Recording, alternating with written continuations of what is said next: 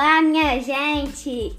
Eu sou a Maria Clara e este é o programa Minuto Covid da sua Rádio Dom.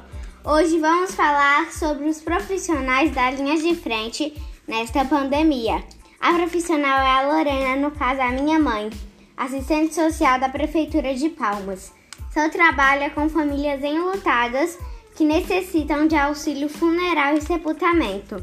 Atualmente, o número de óbitos aumentou bastante por causa do coronavírus e tem deixado muitas famílias tristes. Lorena já recebeu a primeira dose da vacina, mas só ficará tranquila quando toda a população for vacinada. Por hoje é só. Fiquem ligados na Rádio Dão, não saiam de casa!